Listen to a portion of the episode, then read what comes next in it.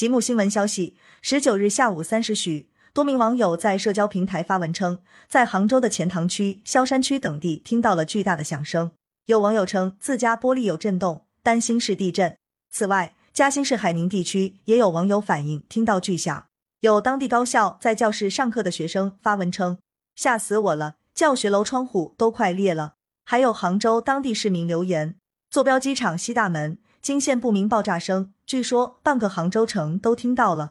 很多网友询问到底是什么原因，怎么回事呀？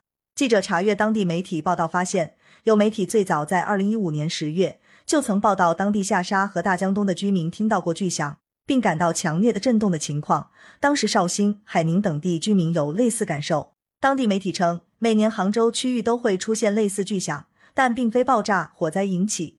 十九日下午。杭州当地警方回复记者称，巨响可能来自江东地区，在没有查到声音来源，也没有接到爆炸的消息，怀疑是音爆。据了解，音爆一般指声爆，声爆亦称轰声，飞行器在超声速飞行时产生的冲击波传到地面形成的爆炸声。